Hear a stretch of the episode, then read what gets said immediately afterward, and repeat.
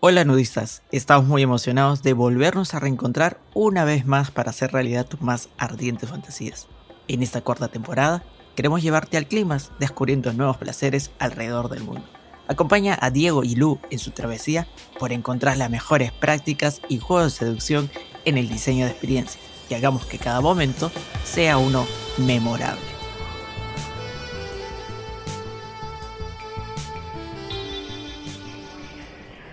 Uy, Diego, estoy ansiosa y nerviosa. Ya estamos a nada de empezar esta nueva temporada. Sí, Lu, tienes toda la razón. Vamos a tener una cautivadora nudista que nos está esperando en Colombia. Ella es Carol Villacorta. ¿Sabes quién es? No, no, cuéntame un poquito, por favor.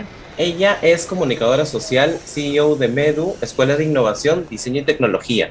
Uy, me encanta. Y además el tema que vamos a charlar con ella es súper importante. ¿Cómo diseñar experiencias educativas de alto valor y significativas? Sí, va a ser súper genial tenerla con nosotros. Última llamada para los pasajeros del vuelo de UX TC401 con destino a Medellín. Uy, por favor embarquen por la puerta número 4. Apúrate, Diego, ese es nuestro vuelo, vamos.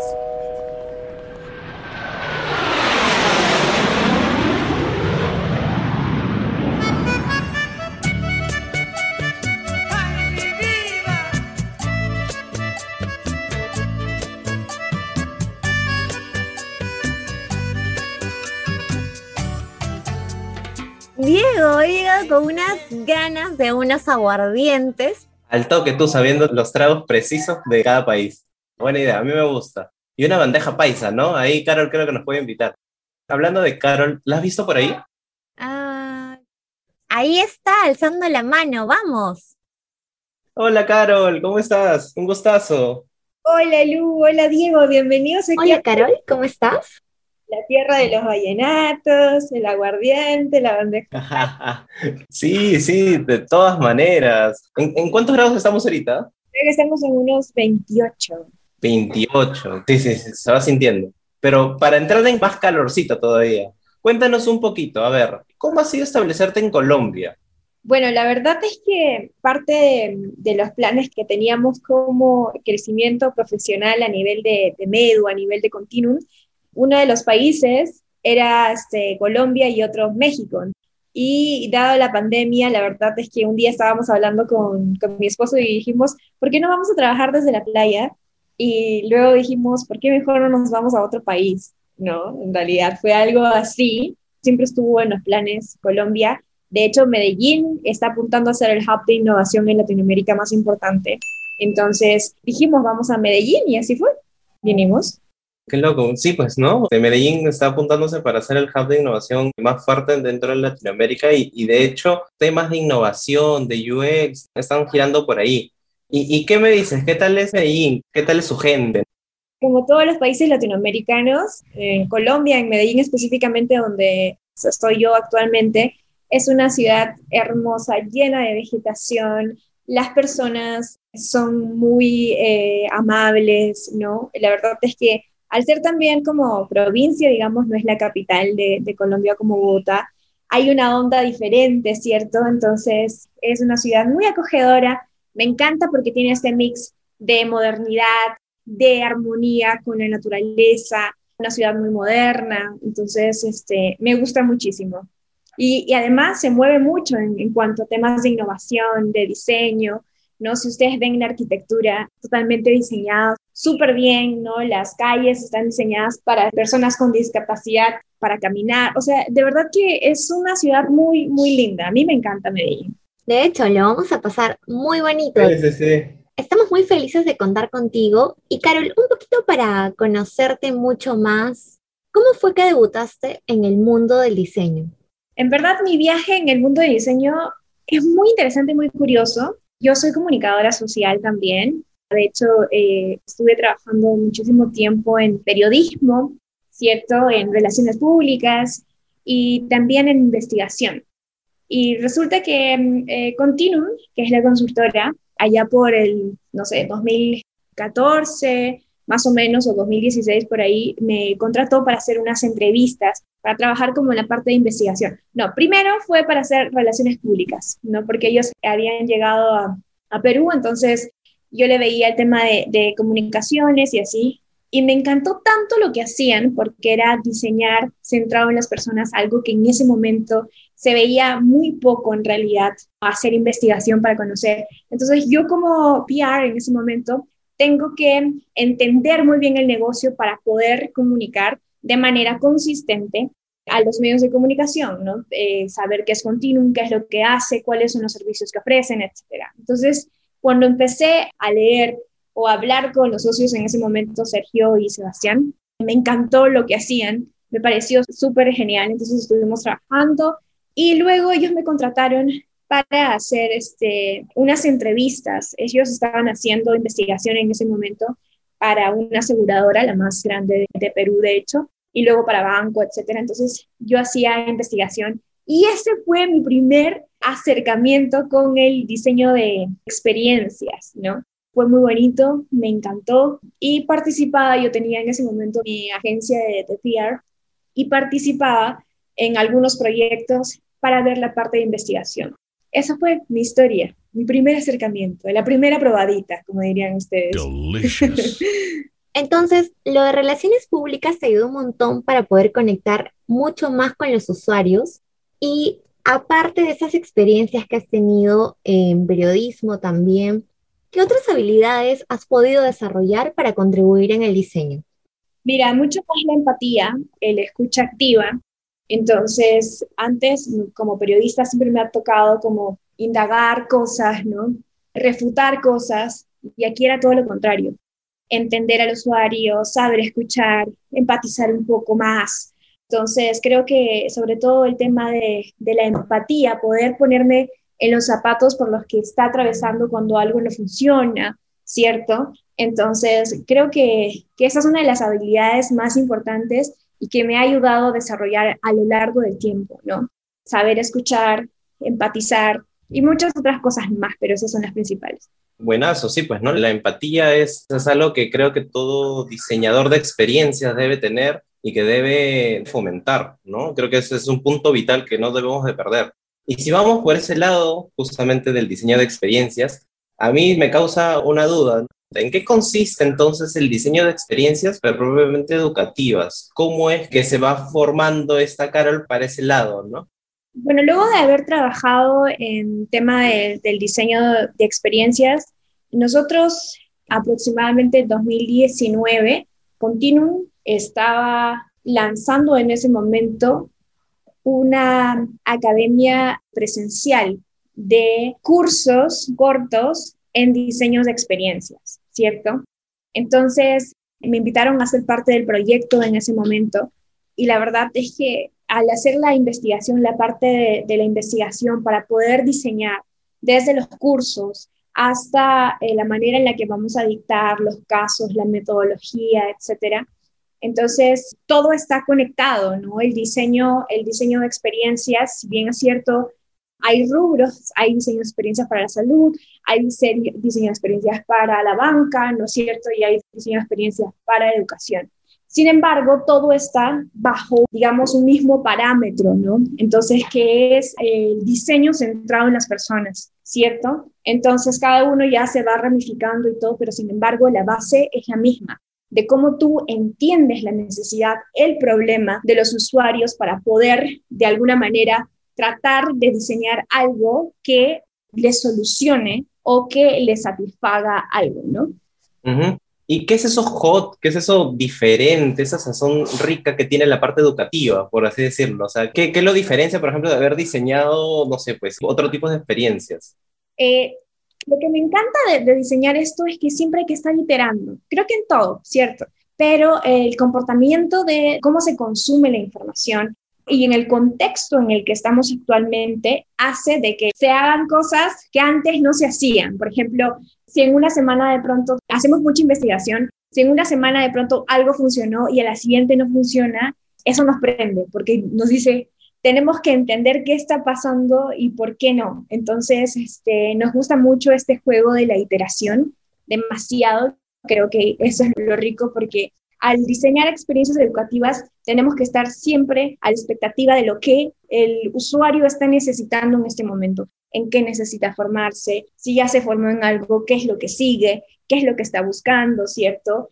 La manera en consumir la información que le brindamos también. Hay personas que le funcionan súper bien las clases online en vivo, hay otras que prefieren como súper asíncrono, hay otras que prefieren el blended, ¿no? Entonces, eso es lo que nos ayuda y lo que nos gusta de esto, de que siempre tenemos que estar como iterando y pensando cuál es la mejor fórmula. Entonces, digamos que no tenemos una relación rutinaria, sino que todo lo contrario. Entonces, este, creo que eso es lo más picante de todo. Bravazo. Y yo, bueno, soy psicólogo, pero a mí, de alguna manera, yo cuando creaban estos cursos hay una fase que es el diseño instruccional. Creo que sí has escuchado del diseño instruccional. ¿Cómo es que hacen match, no? ¿Cómo es que se van juntando en esa línea de experiencias? ¿Cómo es que el diseño instruccional aporta esto?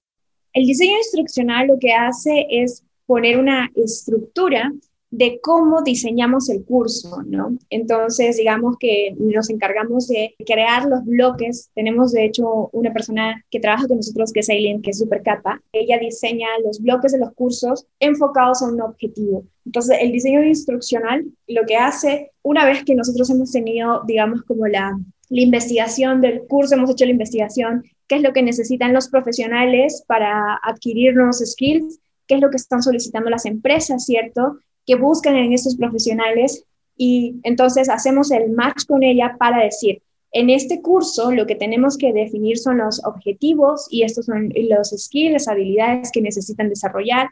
Entonces, le dicen diseñador instruccional en universidades un poco más tradicionales, le dicen diseñador curricular. Entonces, es la persona que se encarga de diseñar la estructura de los cursos con objetivos súper claros de lo que vamos a realizar, con la metodología, de acuerdo, bueno, nosotros tenemos una metodología, pero hay otras empresas que tienen diferentes. Entonces, todo eso aterrizado a cómo nosotros planteamos o ofrecemos los cursos. Carol, un poquito también yo siento que la parte de educación es un tema bastante sensible porque uno va con muchas expectativas laborales y también de crecimiento personal. Entonces, debido a esta nueva normalidad, vivimos en mucha incertidumbre, que realmente tenemos que iterar constantemente en nuestro día a día. Por eso quería saber qué nuevas estrategias han implementado en Medu.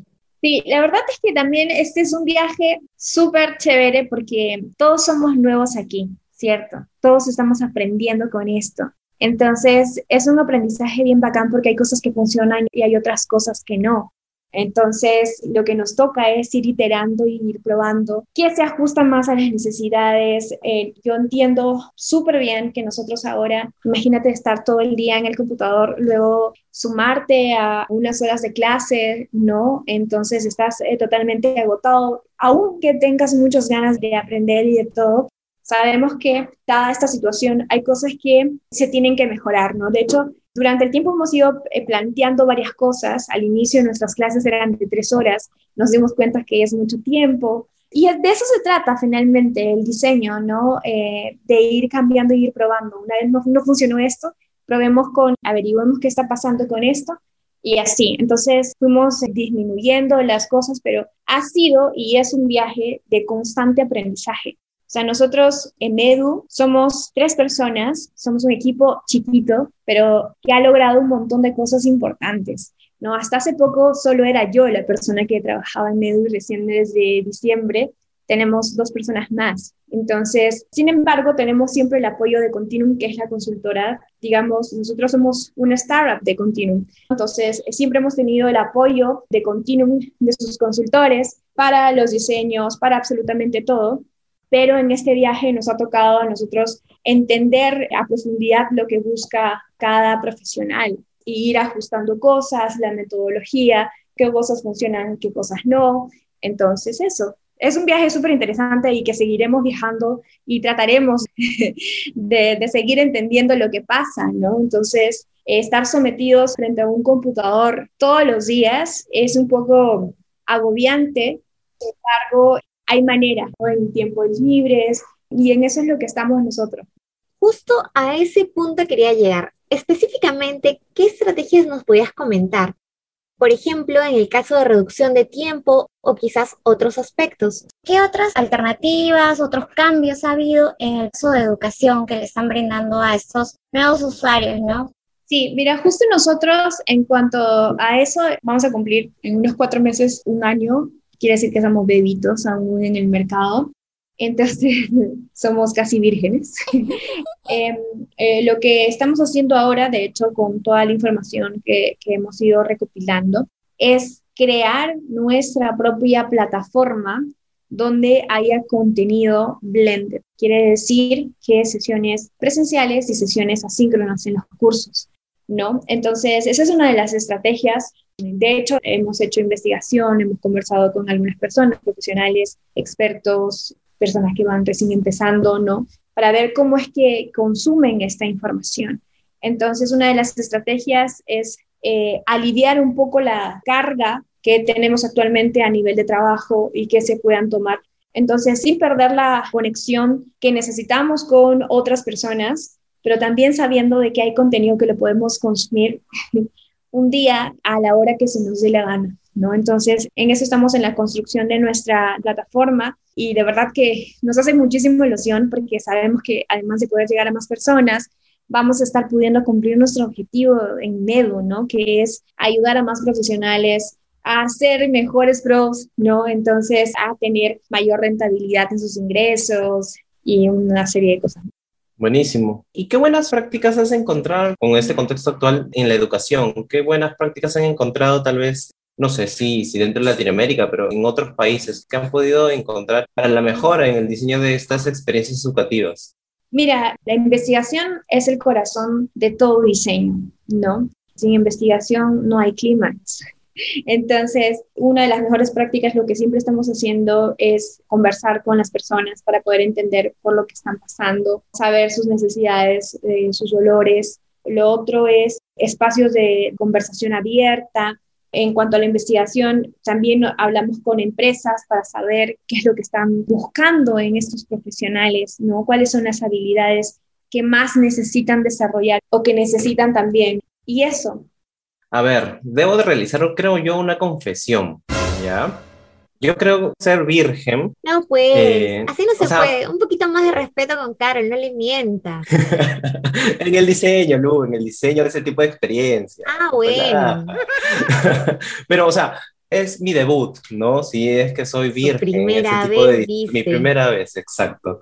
¿Qué debo saber para comenzar en el diseño de experiencias? ¿Qué deben saber? Lo que deben saber es que nosotros tenemos que diseñar pensando que estamos resolviendo un problema, que tenemos que resolver un problema porque eh, muchas veces, sobre todo en consultoría, nos presentan casos donde ya tienen una solución, pero ¿cuál es el problema de esa solución? ¿Qué estamos resolviendo?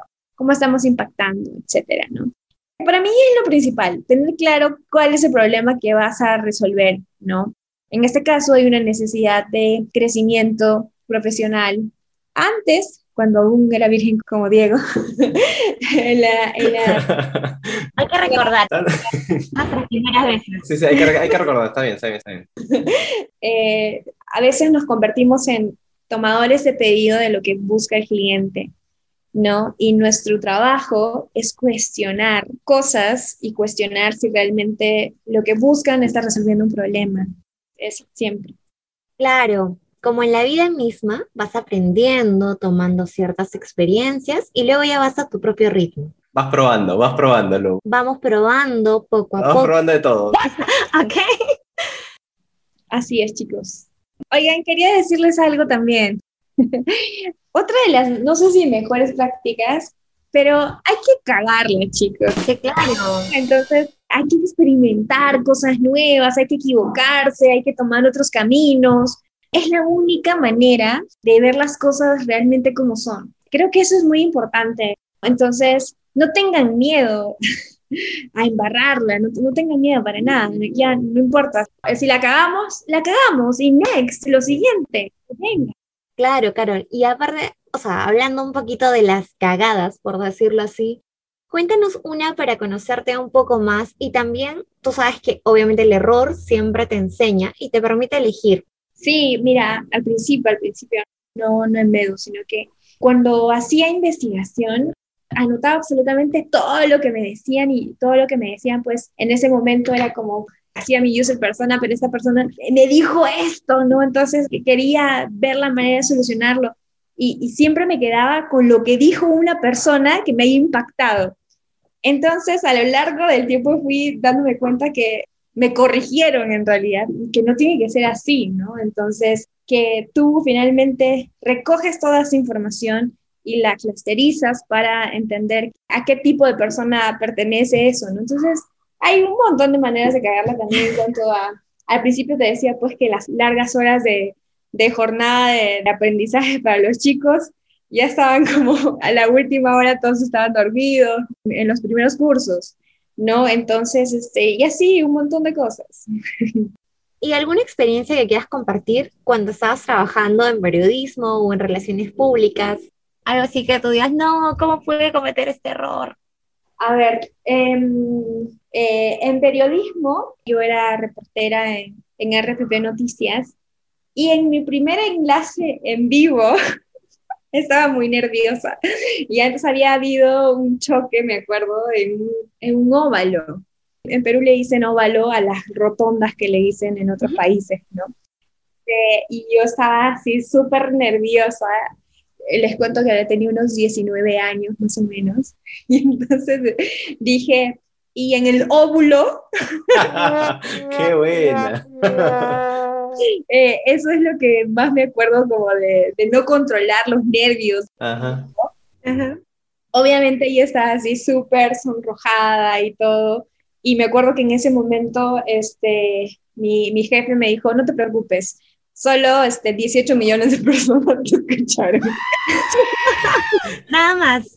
Entonces yo estaba como peor, ¿me entienden? Entonces eso fue una de las, de las anécdotas más graciosas que tengo que contar.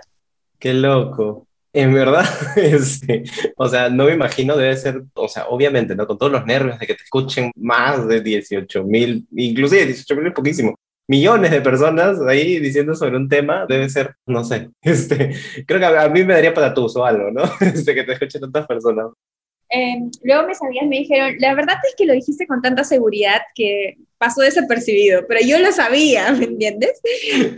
Claro. Entonces, ay. Qué buena. Carol, y más o menos centrándonos un poquito en Medu, que veo que es actualmente, digamos, esta experiencia educativa la llevan hacia otro nivel, hacia el nivel blended, y creo que lo hace diferente. Sí me gustaría que nuestros oyentes puedan de alguna otra manera saber esa diferencia.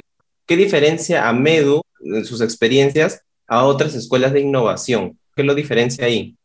Mira, nosotros como medios somos súper cercanos. Nuestro modelo de aprendizaje se basa en casos reales, metodologías aplicadas. Además, cercanía con los profesionales, buscamos profesionales que, que estén liderando actuales retos a nivel Hispanoamérica, no, solo Latinoamérica, hay, hay, hay, profes que vienen de España, entonces este, buscamos eso, ¿no? Buscamos que realmente los profesionales puedan aprender de otros profesionales que están liderando cosas, que están haciendo cosas y están transformando este, de alguna manera el mundo, ¿no? Entonces eso, nuestra cercanía en Edu sentirte como prácticamente en casa, ¿no? Entonces yo creo que principalmente eso, y sobre todo los temas también, ¿no? Los cursos que desarrollamos vienen enfocados en la disciplina actualmente y nosotros decimos como somos free of bullshit. Entonces, incluimos cosas que puedas encontrar de, de, manera fácil, ¿no? sino cosas que realmente te sirvan en el día a día. Ok, eso hace diferente, creo, el perfil del estudiante dentro de MEDU y dentro de la persona que se quiere ir formando tanto en tecnología, en innovación, en diseño. Y en ese sentido, por lo que te he ido escuchando, ya que hacían investigaciones en empresas y jalaban estos perfiles que requerían en otras empresas, ¿de qué forma trabajan también las habilidades blandas? O sea, porque me imagino que no solo es la parte técnica, ¿no? O el tema de diseño por ahí, UX. Eh, ¿De qué forma también las habilidades blandas dan un fuerte match, ¿no? Por así decirlo. Me parece Tinder ya cuando digo match. De hecho, eh, el macheo viene porque tú como diseñador, ¿cierto? Y lo pensamos así en realidad cuando diseñamos los cursos, es que muchas veces tú puedes tener todos los skills que necesitas a nivel técnico, sin embargo, hay cosas que de pronto no sabes cómo presentar o vender una idea, ¿cierto? Entonces, siempre en los, en los cursos que diseñamos, en cada bloque hay alguna habilidad blanda que tengas que desarrollar, pero también la participación constante que tienes, ¿no? Desinhibirte al momento de, de participar, motivamos mucho que la participación sea activa, no que tengas una opinión acerca de algo. Entonces, este, generalmente los cursos que nosotros el año pasado y este año hemos estado diseñando han sido mayormente de diseño e innovación. Nos ha faltado un poco la parte de tecnología que este año queremos implementarlo sí o sí, porque también hemos estado pues en nuestro primer año, ¿no? Bebecitos. Entonces, tratando de entender el mercado y todo. Pero sí, el tema de las habilidades blandas para nosotros es muy importante y de hecho estamos desarrollando ahora como esta parte más como de cursos de, de liderazgo, de estimación de proyectos, de cómo pitchear alguna idea que tengas, exponer a tu cliente, que son cosas muy importantes y que nos falta desarrollar también. Genial, Carol. Bueno, a mí la verdad es que esta sección me parece muy importante, sobre todo para nuestros oyentes, porque pueden tomar nota.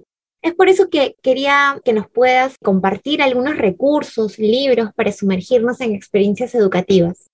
Perfecto. Mira, yo les recomiendo un libro que se llama Gap Selling de Kenan. Es un libro que es de ventas, pero siento que tiene muchísima conexión con el tema de diseño de experiencias, porque nos habla Kenan, que es el autor, nos habla acerca de cómo tú cubres esa brecha para cerrar una venta.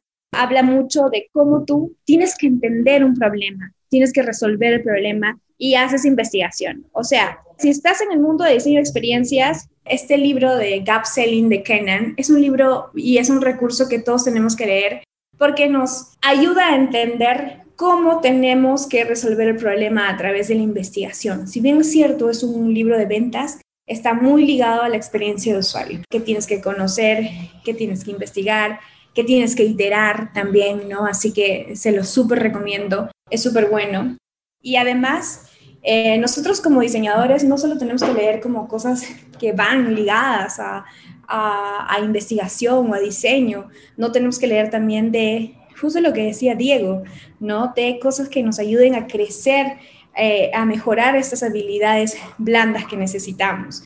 Entonces yo ahí les recomiendo un libro que me encanta, que se llama El método Catfulness, y siempre lo voy a recomendar, porque habla de un gato nos enseña a ver la vida de manera diferente, de tener un equilibrio, ¿no? Entonces, este, creo que si nosotros podemos mantener nuestra vida personal y profesional en completo balance, nos permitirá ser mejores profesionales, tener una visión holística de las cosas. Entonces, eso, no solo lean acerca de, de UX, de diseño, tienen que hacerlo, obvio que sí, pero también hay otras cosas, ¿no? Como liderazgo, incluso biografías de gente que ustedes admiran, eh, eso, hay un mundo de posibilidades y hay que probarlo de todo.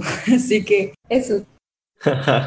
Esa consigna me gusta. Buenísima la recomendación, creo que nos va a ayudar un montón y a nuestros oyentes también, sobre todo. Espero que hayan apuntado porque de hecho les va a servir. Como dice Carol, no es todo UX, hay que empaparse inclusive del negocio, incluso de las habilidades blandas, ¿sí? Hay que aprender de finanzas, es muy importante. Eh, todo eso, meditación, lo que quieran, pero ese libro de Gap tienen que leerlo. También les va a ayudar un montón de cómo pueden venderse ustedes a nivel personal, vender una idea, vender algo y también está muy relacionado a la UX. Yo lo relaciono mucho. Ya ustedes ahí me contarán, nudistas, cómo les ha ido dando ese libro tan interesante. Claro que sí. Y también, Karen, nos gustaría saber, ya mirando al futuro, ¿cómo ves el crecimiento de las experiencias educativas? Em, para mí, el futuro de la educación tiene que ser blended, o va a ser blended, o está haciéndolo. Buscar un balance que nos permita crear espacios de aprendizaje que uno no se pierda esta interacción humana y que dos, te permita también consumir información on demand cuando tú lo necesites, cuando tú quieras. Entonces, yo veo una gran tendencia a nivel mundial. Hay varias escuelas que lo hacen. ¿Y por qué blended? Porque hay personas que necesitan un espacio donde compartir y hay otras personas que consumen la, información de manera diferente. Por ahí yo creo que va, ¿no? Entonces, este, hay que prepararnos definitivamente, o sea, esta pandemia no va a durar para siempre. Definitivamente nosotros los humanos necesitamos eh, contacto. Eso. no, entonces necesitamos conexión, ¿cierto? Entonces, eh, eh, yo creo que vamos por ese camino, ¿no? Sin perder como la autonomía de querer aprender cuando quieras. Buenísimo, Carol. Y nada, darte las gracias en realidad por todo este conocimiento que les has dado a nuestros oyentes y por ser parte, de hecho, de nuestro primer episodio de inicio de temporada. Nos has ayudado a debutar como host también a nosotros, a Lu y a mí. Y de hecho, en esta temporada vamos a estar recopilando las mejores prácticas y sobre todo estos jueguitos de seducción en el diseño de experiencias. Así es. Para mí, una de las mejores cosas que podemos hacer para diseñar mejores productos y servicios son lo previo, la investigación. Eso nunca tiene que faltar, ¿no? Y hay maneras, voces, lugares eh, diferentes de hacer investigación. Así tengas, como hay para todo, ¿no? Este, diferentes presupuestos que tengas que hacer. Entonces, eh, la investigación requiere de inversión, pero hay, hay tácticas y métodos que nos permiten este, de pronto hacerlo un poco más sencillo, ¿cierto? Claro, y no se olviden de las previas, ¿ah? Claro, y sobre todo nunca perder esa curiosidad que nos permite disfrutar de nuevas experiencias. Y estoy segura que todos nuestros oyentes están muy felices por escucharte y también les gustaría conocer un poco más de ti. Por eso, ¿dónde te podríamos escribir? Perfecto, Lu. Generalmente pueden escribir a Medu a nuestras redes sociales, síganos a través de LinkedIn Instagram.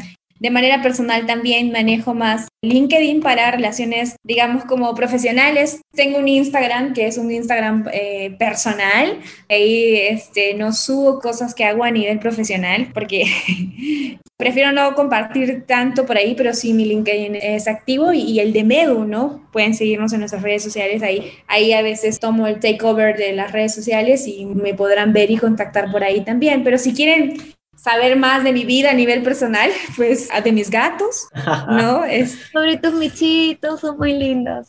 Entonces pueden seguirme en Instagram como Villacortase. Muchas gracias, Carol. Ha sido una experiencia muy linda. Gracias por acompañarnos en este primer episodio y también gracias por compartir esas experiencias muy enriquecedoras para nuestros oyentes. Gracias a ustedes por la invitación, de verdad. Espero que esta temporada sea full éxito y que tengan nudistas muy interesantes. Gracias, Carol. Hemos recopilado tanta información que creo que ya merita irnos por estos aguardientes que estábamos hablando, creo, ¿ah? Por supuesto que sí. Claro que sí, Carol. Vamos, acompáñanos por unos aguardientes. Vamos por unos shots de aguardiente. Sí, sí, y la bandeja paisa, por favor, yo tengo hambre. Yo creo que es una bandeja suficiente para los tres, e incluso también podemos mandar a Charlie y a Alexis. Sí, sí, sí, de todas maneras. De hecho que sí, estamos seguras que...